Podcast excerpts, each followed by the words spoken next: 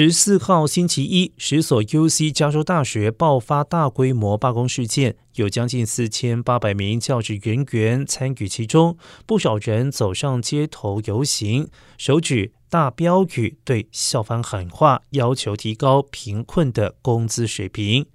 而这一次罢工是在昨天早上八点进行，这些教职人员包括了助教、研究人员、博士后学者、准教授和导师等。他们表示，其中一些人的薪水太低，以至于都负担不起校园附近或者是校园内的住房。UAW 工会要求加州大学提高工资，这样教职人员们就可以摆脱他们的贫困水平工资。